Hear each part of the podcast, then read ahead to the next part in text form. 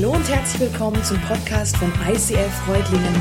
Schön, dass du den Weg im Web zu uns gefunden hast. Ich wünsche dir in den nächsten Minuten viel Spaß beim Zuhören. Herzlich willkommen auch von meiner Seite. Schön, dass ihr da seid an diesem Frühlingstag. Sammy hat es ja schon gesagt, irgendwie ist es, hier ist es wenigstens schön warm. Da draußen irgendwie Schnee, ich meine, wer braucht das jetzt noch? Mir hat heute Morgen schon so Schnee ins Knick reingeschneit. Also ich weiß auch nicht. Ja, wir sind ja mitten in unserer Serie Hashtag Jesus.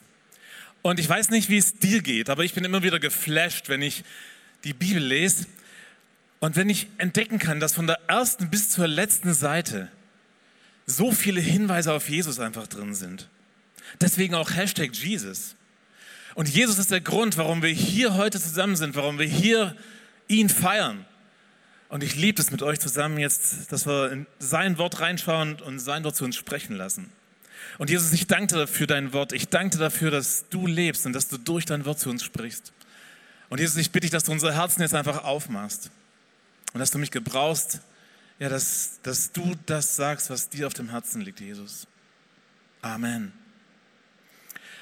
Kennst du das? Du liest eine Bibelstelle, die du vielleicht schon x-mal gelesen hast. Und aber bei diesem Lesen ist es irgendwie anders. Dir fällt was ins Auge und du denkst, hey, das ist ja krass. Hey, das, das bläst mich ja echt weg, was ich da lese. Das habe ich noch nie so verstanden. Und genauso ist es mir gegangen bei der Vorbereitung zu dieser Message. Also lass uns gleich einsteigen.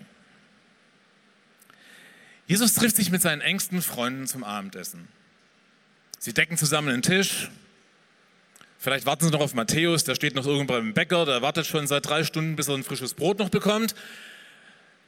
Dann setzen Sie sich zum Tisch hin, so liegen zum Tisch, so war das damals, fangen an.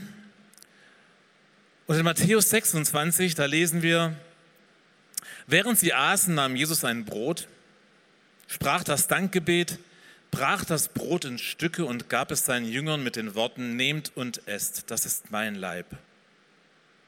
Anschließend nahm er einen Becher Wein, dankte Gott und reichte ihn seinen Jüngern. Trinkt alle daraus. Das ist mein Blut, mit dem der neue Bund zwischen Gott und den Menschen besiegelt wird. Er wird zur Vergebung ihrer Sünden vergossen. Nehmen wir mal an, nachdem Brot und Wein durch die Reihen der Jünger gegangen sind, steht Jesus auf, putzt sich den Mund und den Bart ab legt die Serviette wieder zusammen, wieder an den Tisch.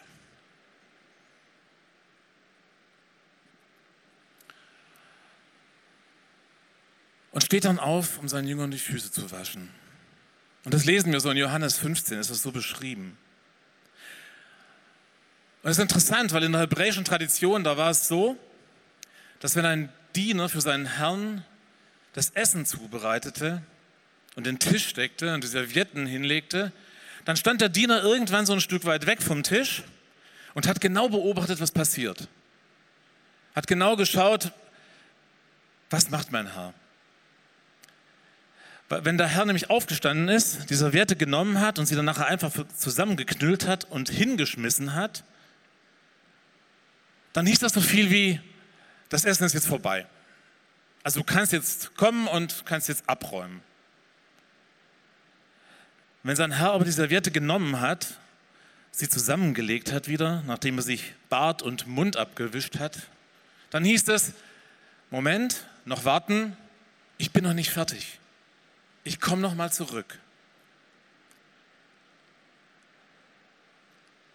Und Jesus wäscht seinen Jüngern die Füße und kommt zurück an den Tisch. Und er prophezeit ihnen, was in den nächsten Stunden, was in den nächsten Tagen passieren wird. Er sagt ihnen, dass einer aus der Runde ihn verraten würde, was dann auch genauso geschah. Und im Garten Gethsemane wurde Jesus gefangen genommen. Er wurde geschlagen. Er wurde verspottet. Er wurde angeklagt von der damaligen religiösen Elite, aber auch von den politischen Führern damals und zum Tod verurteilt. In der erniedrigsten und in der grausamsten Form, die es damals gab, zum Tod am Kreuz. Und in Matthäus 27, ab Vers 39 lesen wir, die Leute, die am Kreuz vorübergingen, verspotteten ihn und schüttelten verächtlich den Kopf. Stellen wir uns das vor. Jesus hängt am Kreuz. Jesus hat unerträgliche Schmerzen. Und die Leute kommen vorbei und verspotten ihn, sie verhöhnen ihn. Das ist nichts von Mitgefühl, null. Und ich glaube, dass zu dem Schmerz, den Jesus eh schon hat, zu den Schmerzen, dass noch ein viel tieferer Schmerz einfach dazu kam. Lesen wir weiter. Die Leute sagen, den Tempel wolltest du abreißen und in drei Tagen wieder aufbauen. Dann rette dich doch selber. Komm vom Kreuz herunter, wenn du wirklich der Sohn Gottes bist. Auch die obersten Priester, die Schriftgelehrten und führenden Männer des Volkes verhöhnten Jesus. Anderen hat er geholfen, aber sich selbst kann er nicht helfen. Wenn er wirklich der König von Israel ist, soll er doch vom Kreuz heruntersteigen. Dann wollen wir an ihn glauben. Wisst ihr, ich finde diese Wenn-Dann-Mentalität, ist doch schon sehr interessant.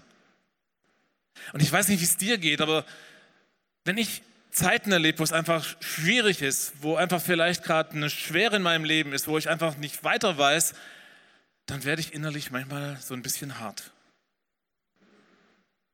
Und dann kommen mir auch immer solche Gedanken.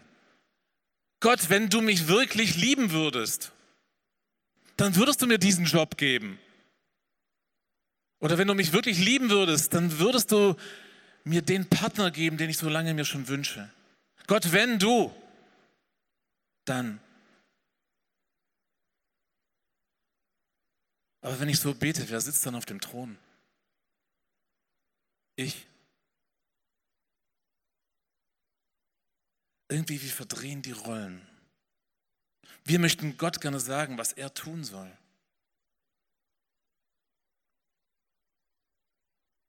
Und wisst ihr, ich glaube, das ist der Grund, warum so viele Menschen von Gott enttäuscht sind. Weil Gott eben Gott ist. Und wir sind es nicht. Weil er die Perspektive für unser Leben hat, die wir nicht haben. Gott sagt, wenn du ihn suchst, wenn du ihn von ganzem Herzen suchst, dann wird er sich von dir finden lassen. Nicht, wenn du ihn abreißt. Gott ist Liebe und das ist der Grund, warum Jesus für dich und mich ans Kreuz ging. Warum er diese Schmerzen ausgehalten hat. Er ging ans Kreuz für alle Sünde und Lieblosigkeit in dieser Welt. Lass uns weiterlesen. Er hat sich doch immer auf Gott verlassen. Jetzt wollen wir sehen, ob Gott ihn wirklich liebt und ihm hilft. Schließlich hat er behauptet, ich bin Gottes Sohn. Ebenso beschimpften ihn die beiden Verbrecher, die mit ihm gekreuzigt worden waren. Am Mittag wurde es plötzlich im ganzen Land dunkel. Diese Finsternis dauerte drei Stunden. Gegen drei Uhr schrie Jesus laut, Eli, Eli, lemi sabachthani, das heißt, mein Gott, mein Gott, warum hast du mich verlassen?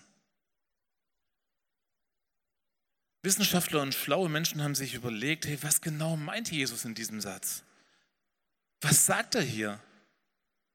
Und wenn wir das lesen und nicht tiefer darüber nachdenken, dann könnten wir meinen, ja, Jesus fühlt sich verraten, er fühlt sich verlassen. Er fühlt sich von seinem Vater im Stich gelassen. Oder wir denken vielleicht, hey, was für ein Vater ist das? der seinen Sohn so leiden lässt, der ihm nicht zur Seite steht. Und wisst ihr, es ist so wichtig, dass wir das im Kontext der ganzen Bibel lesen. Denn wenn wir das nicht tun, dann bekommen wir ein unscharfes Bild. Und so kamen einige dieser genannten Wissenschaftler zu einer der folgenden Aussagen. Jesus nahm die, ganze, nahm die Sünde der ganzen Welt auf sich. Die Kreuzigung war die Strafe für die Sünde und als Jesus für uns zur Sünde wurde, da war es für Gott nicht auszuhalten, das mit anzusehen. So in etwa als Gott wandte sich von Jesus ab. Er konnte es nicht mit ansehen. Aber ist es so? Ist es das, was Jesus in seiner Verzweiflung ausruft? Ist es das, warum Jesus ausschreit, mein Gott, mein Gott, warum hast du mich verlassen? Ich möchte mit euch dann näher darauf eingehen. Der erste Grund ist, Jesus erlebt vollkommene Verlassenheit. Und Gott, der lebendige Gott, erlebt, wie seine Geschöpfe ihn verhöhnen, wie sie ihn verspotten, wie sie versuchen, ihn zu erpressen. Jesus trägt alles Destruktive von deinem und meinem Leben. Jede Sünde, die wir getan haben, die wir tun werden. All das trägt Jesus am Kreuz. Und Sünde trennt immer von Gott. Und die Sünde beschreibt die Bibel als Zielverfehlung. Wenn wir das Ziel verfehlen, Gott zu lieben, meinen Nächsten zu lieben und mich selbst zu lieben, dann verfehlen wir das Ziel. Und das erleben wir auch in unserem Leben. Wenn ich zum Beispiel mal Streit habe mit meiner Frau, mit meinen Kindern. Es kann sein, wir sind im selben Bett, wir sitzen im selben, auf demselben Sofa, am selben Tisch, im selben Haus. Wir sind körperlich, physisch nah zusammen. Aber in unserem Herz können wir Lichtjahre voneinander entfernt sein. Und genauso wie das uns trennt, trennt Sünde uns von Gott. Gott hat nicht nur Leben, er ist Leben. Gott hat nicht nur Liebe, er ist Liebe. Und da, wo Sünde in meinem Leben ist, da trennt mich das von Gott. Und um diese Liebesbeziehung wiederherzustellen, ist Jesus für mich gestorben. Der zweite Grund. Da am Kreuz, im größten Schmerz, hält Jesus seine letzte Predigt vor der Auferstehung. Als er schreit, mein Gott, mein Gott, warum hast du mich verlassen? Und das möchte ich euch erklären. Im Judentum, da war es so, wenn ein Rabbi in der Synagoge vor die Gemeinde, vor die Besucher der Synagoge trat, dann fing er meistens an mit einem Satz. Also es war nicht so wie heute, dass wir unsere Bibel vielleicht dabei haben, dass wir Slides haben, wo die Bibelstellen draufstehen und wir das schön mitlesen können. Er fing an mit einem Satz. Zum Beispiel war es so, dass er sagt, dass er mit dem Satz anfing, wenn, mein, wenn dein mein Gott, über dem mein Name genannt ist, sich demütigt, dass sie, dann wussten alle vom Zwölfjährigen bis zum ältesten Besucher, wie es weiterging. Sie wussten, dann geht es weiter mit und sie beten und mein Angesicht suchen. Weil sie kannten die zentralen Aussagen der Bibel. Und als Jesus am Kreuz in seiner Not schreit, mein Gott, mein Gott, warum hast du mich verlassen? Da weist er auf, auf das hin, was König David im ersten Teil der Bibel geschrieben hat, und zwar im Psalm 22. Und in, wenn wir das in diesem Kontext lesen, dann bekommen wir da auch ein scharfer, scharferes Bild. Und zwar steht da, mein Gott, mein Gott, warum hast du mich verlassen? Ich schreie verzweifelt, doch du bist so weit weg. Nirgendwo scheint mir Rettung in Sicht zu sein. Mein Gott, Tag und Nacht rufe ich zu dir um Hilfe, aber du antwortest nicht und schenkst mir keine Ruhe. Du bist doch der heilige Gott. Du bist es, dem das Volk Israel seine Loblieder singt. Unsere Vorfahren haben sich auf dich verlassen und du hast ihnen immer wieder geholfen. Das heißt, in dem Schrei von Jesus am Kreuz, da sagt er, obwohl er die Gegenwart Gottes in diesem Moment nicht erlebt, sagt er, du bist der heilige Gott. Du bist es, dem das Volk Loblieder singt. Sie haben sich auf dich verlassen. Du hast ihnen immer wieder geholfen. Und du bist immer noch derselbe. Auch in diesem Moment.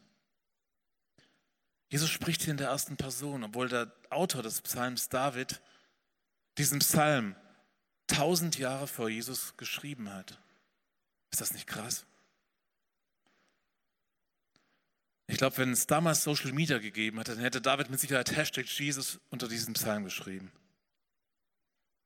Und wenn wir diesen Psalm 22 weiterlesen würden und so mit einer Textsuchfunktion unseres Computerprogramms da drüber gehen würden, dann würden wir sehen, dass das, was David tausend Jahre zuvor geschrieben hat, genauso eintraf. Und zwar können wir das in Matthäus 27 lesen. Und da möchte ich euch mit reinnehmen in so ein paar Bibelstellen, die das einfach zeigen. Psalm 22, Vers 8. Dort steht, alle Leute machen sich über mich lustig. Wer mich sieht, verzieht sein Gesicht, schüttelt und schüttelt verächtlich den Kopf. Matthäus schreibt in Matthäus 27, Vers 39, die Leute, die am Kreuz vorübergingen, verspotteten ihn und schüttelten verächtlich den Kopf. Oder in Psalm 22, Vers 9, überlass Gott deine Not, lästern sie, der soll dir helfen und dich retten. Er liebt dich doch, oder etwa nicht? Matthäus 27, Vers 43. Er hat sich doch immer auf Gott verlassen. Jetzt wollen wir sehen, ob Gott ihn wirklich liebt und ihm hilft. Schließlich hat er behauptet, ich bin Gottes Sohn. Oder im Psalm 22, Vers 19. Schon teilen sie meine Kleider unter sich auf und losen um mein Gewand. Und Matthäus schreibt, dann nagelten sie ihn an das Kreuz. Seine Kleider teilten sie unter sich auf und warfen das Los darum. Und so könnten wir noch weitere Verse miteinander vergleichen. Es ist quasi so, als wäre, als wäre das, was David geschrieben hat, wortwörtlich von Matthäus genauso aufgeschrieben und aufgezeichnet worden. Ist das nicht der Hammer? Als Jesus am Kreuz diesen Satz hinausschreit, da sagt er damit auch, seht ihr, was hier passiert? Das, was David und was andere Propheten im ersten Teil der Bibel schon, schon geschrieben haben, das erfüllt sich in diesem Moment. Das erfüllt sich in diesem Moment hier auf Golgatha. Und genau so weiß Jesus auch in diesem Moment, wie es dir geht, was du erlebt hast und was du erleben wirst. Einen Vers aus Psalm 22 habe ich noch nicht gelesen. Und da heißt es in Vers 7, und was ist mit mir? Ein Wurm bin ich, kein Mensch mehr. Nur noch Hohn und Spott hat man für mich übrig. Aber was bedeutet das? Was bedeutet es, wenn Jesus hier durch David sagt, ein Wurm bin ich, kein Mensch mehr? Und auch hier brauchen wir den Kontext.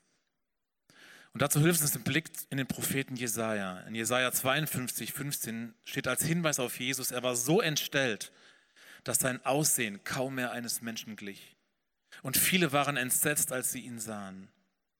Oder anders gesagt, Jesus war durch die Schläge und durch die Wunden an seinem Körper und durch die Verletzungen so entstellt, dass er fast nicht mehr als Mensch zu erkennen war.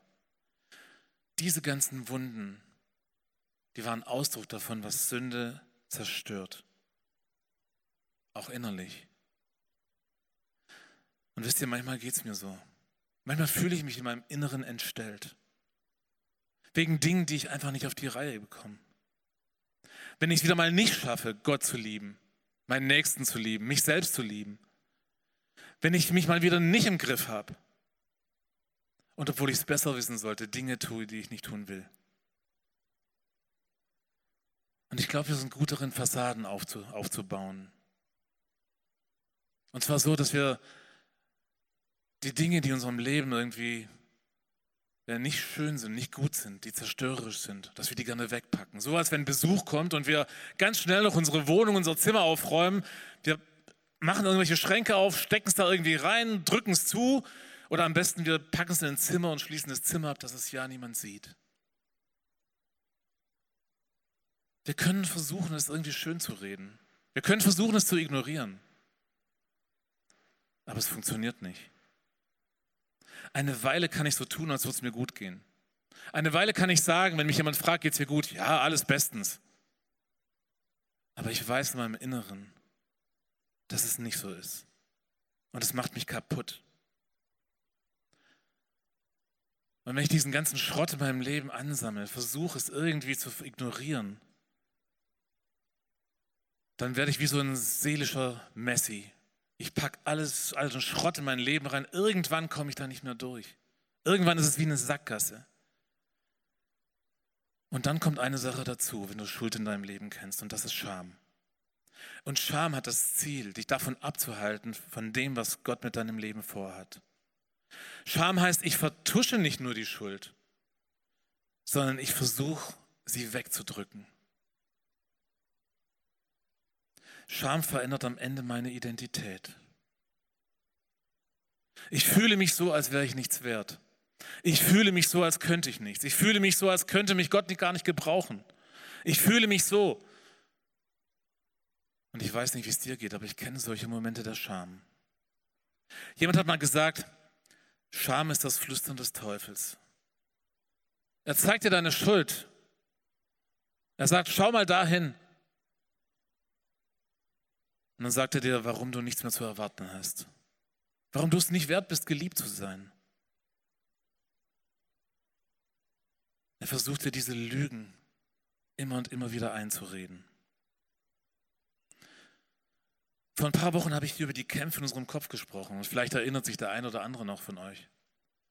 Wenn wir Scham nicht angehen, wenn wir unsere Schuld nicht angehen, wenn wir ja dieses, dieses, diese Dinge, die uns Scham auslösen, immer in unserem Leben drin lassen, immer wieder diese Gedankenpfade in unserem Kopf gehen, dann verändert, verändert Scham auch unsere Gewohnheiten. Und wie gesagt, ich kann es versuchen zu betäuben, mich abzulenken. Aber wenn es ruhig ist, dann werde ich merken, dass die Scham immer noch da ist. Und wenn du hier schon länger Christ bist, dann kennst du Folgendes. Du weißt, dass Jesus für dich gestorben ist. Und du hast Jesus in dein Leben aufgenommen und du weißt, dass das Kreuz die beste Nachricht ist. Und trotzdem ist es so, wenn es darum geht, ans Kreuz zu gehen, dann kommt so eine Schwere ins Leben. Ja, ich weiß, ich müsste mal wieder ans Kreuz. Ah. Ja, die Baustellen in meinem Leben, ich habe sie einfach immer noch nicht irgendwie unter den Füßen. Ja, es ist irgendwie Mist. Irgendwie, ja, get free, ja, ich weiß, wäre wär notwendig. Aber wisst ihr, das ist alles andere als eine gute Nachricht. Das ist das Gegenteil davon. Denn ganz egal, wie dein Leben aussieht, ganz egal, Gott kennt dich. Er kennt dich durch und durch. Er kennt deine Baustellen. Du kannst ihn nicht schockieren. Gott hat die Lösung. Er ist am Kreuz für dich gestorben. Und du kannst alles am Kreuz eintauschen. Gott liebt dich, weil er dich kennt. Es gibt nichts Besseres, als ans Kreuz zu rennen, voller Dankbarkeit im Herz zu Jesus zu kommen und ihm alles hinzulegen. Ich, und ihm, ihm zu sagen, ich kann nichts aus eigener Kraft. Ihm zu danken dafür, dass ich meinen ganzen Lebensschrott an seinem Kreuz eintauschen kann. Und das hat nichts mit Schwere. Das ist Worship. Das ist Gospel. Das ist das Beste, was wir tun können. In 1. Johannes steht, wenn wir unsere Sünden, wenn wir aber unsere Sünden bekennen, dann erweist sich Gott als treu und gerecht. Er wird unsere Sünden vergeben und uns von allem Bösen reinigen. Jesus hat unsere Schuld, all die Scham, all das, was uns von Gott trennt und was uns vor Gott entstellt hat, auf sich genommen und ist stellvertretend für dich und mich am Kreuz gestorben.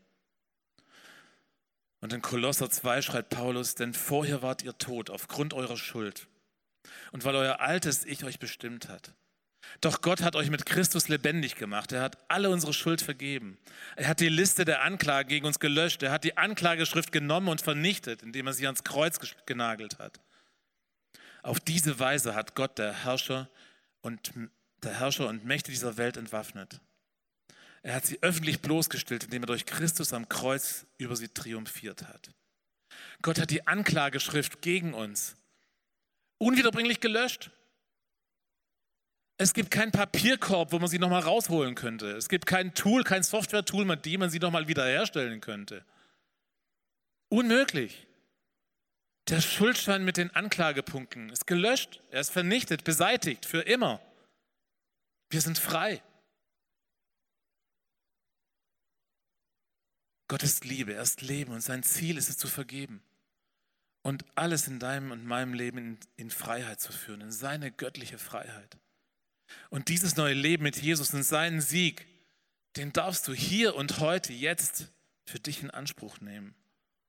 Und das ist nicht einfach eine zweite Chance, das ist ein Neuanfang. Lass uns nochmal auf den Psalm 22, Vers 7 schauen. Was meint Jesus damit, wenn er sagt, ein Wurm bin ich? Im Psalm 22, da wird nicht das, das Wort für Wurm benutzt, was im Hebräischen normalerweise benutzt wird, sondern das Wort Tolaat. Und das bezeichnet einen scharlachroten, blutroten Wurm. Und ich habe euch ein Bild mitgebracht. Und wenn ihr jetzt nicht so auf Würmer steht, dann schaut vielleicht nicht so ganz genau hin, aber ich wollte euch mal zeigen, wie dieser Kollege aussieht. Und das Spannende an diesem Wurm ist folgendes. Wenn der weibliche Wurm bereit ist, Eier zu legen, was nur einmal in ihrem Leben passiert, dann klettert sie auf einen Baum und macht sich daran fest. Und um ihren Körper, da bildet sich eine Schale. Und die ist so fest, dass wenn man versuchen würde, diesen, diesen Wurm von, der Baum, von dem Baum wegzumachen, dann würde man ihn töten. Die geschlüpften Larven die bleiben dann unter dieser harten Schale der Mutter und ernähren sich drei Tage lang vom Leib des Mutterwurms. Der Mutterwurm stirbt nach drei Tagen und aus ihrem Körper kommt ein purpurroter und scharlachroter Farbstoff, der das Holz und die Larven einfärbt, die dann ihr ganzes Leben diese Farbe haben. Und deswegen werden sie auch als purpurroter Wurm bezeichnet. Und Jesus gebraucht diese Metapher, um uns zu verdeutlichen, was er für uns getan hat. Am vierten Tag entsteht aus dem Mutterwurm ein herzförmiger Körper, der nicht mehr rot, sondern schneeweiß ist und sich in eine wachsähnliche Konsistenz verwandelt hat. Nach und nach löst sich dieser Wachs auf und fällt wie Wolle auf den Boden. Und auch das finden wir in der Bibel. In Jesaja 1,18, da sagt Gott: So spricht der Herr: Kommt, wir wollen miteinander verhandeln, wer von uns im Recht ist, ihr oder ich. Selbst wenn eure Sünden blutrot sind, sollt ihr doch schneeweiß werden. Sind sie so rot wie Purpur, will ich euch doch reinwaschen wie weiße Wolle. Es ist für mich so unfassbar, wie groß Gott ist, wie sein Wort ist.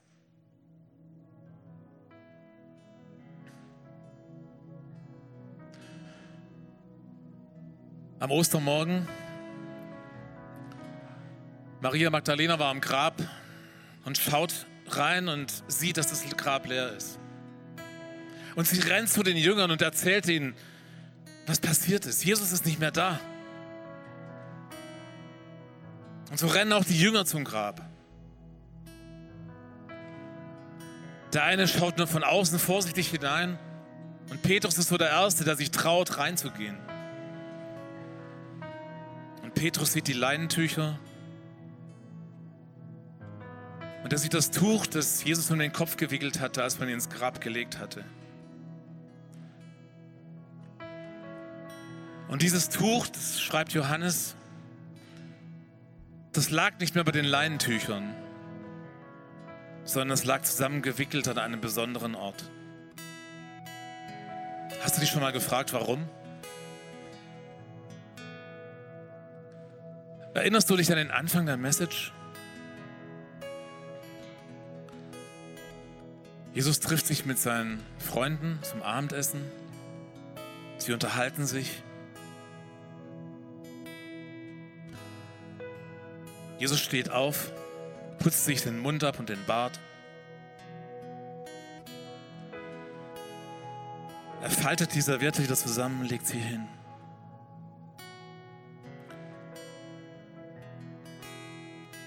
Wenn Jesus die Serviette hingeschmissen hätte, dann hätte es bedeutet, das Essen ist vorbei. Ich bin fertig. Das zusammengefaltete Tuch im Grab drückt aus, Jesus ist nicht fertig. Jesus ist nicht fertig mit dir. Jesus ist nicht fertig mit dieser Welt. Er ist der, der gesiegt hat. Ihm gehört der Sieg alleine und er will dir begegnen. Und als Action Step für diese Woche möchte ich dir ans Herz legen. Vielleicht sind dir Dinge klar geworden in deinem Leben, wo du sagst, ja, die möchte ich ans Kreuz bringen. Schreib sie auf. Schreib sie auf. Und dann nimm diesen Zettel. Und vielleicht bei dem kalten Wetter draußen macht ihr einen Kaminofen an und dann nehmt ihr diesen Zettel und schmeißt ihn dort hinein. Als Zeichen dafür, die Anklageschrift ist vernichtet. Sie ist weg. Für immer gelöscht. Und wir wollen jetzt gleich Abendmahl feiern. Und wir haben hier in der Hall vier Orte, in den vier Ecken von der Hall, wo Abendmahl für euch vorbereitet ist. Und ihr dürft jetzt gleich dorthin gehen und dürft das Abendmahl nehmen. Und die Band wird uns währenddessen begleiten.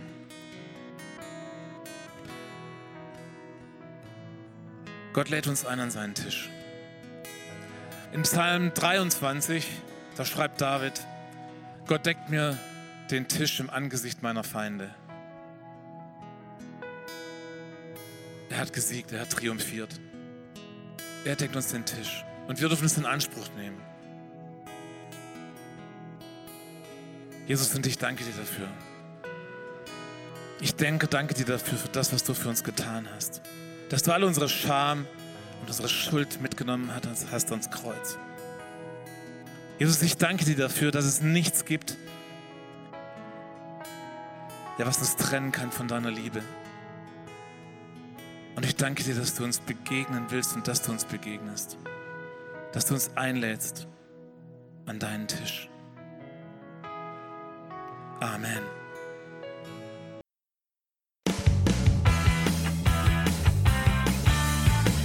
ICF Reutlingen sagt Dankeschön fürs Reinklicken. Weitere Infos findest du unter www.icf-reutlingen.de.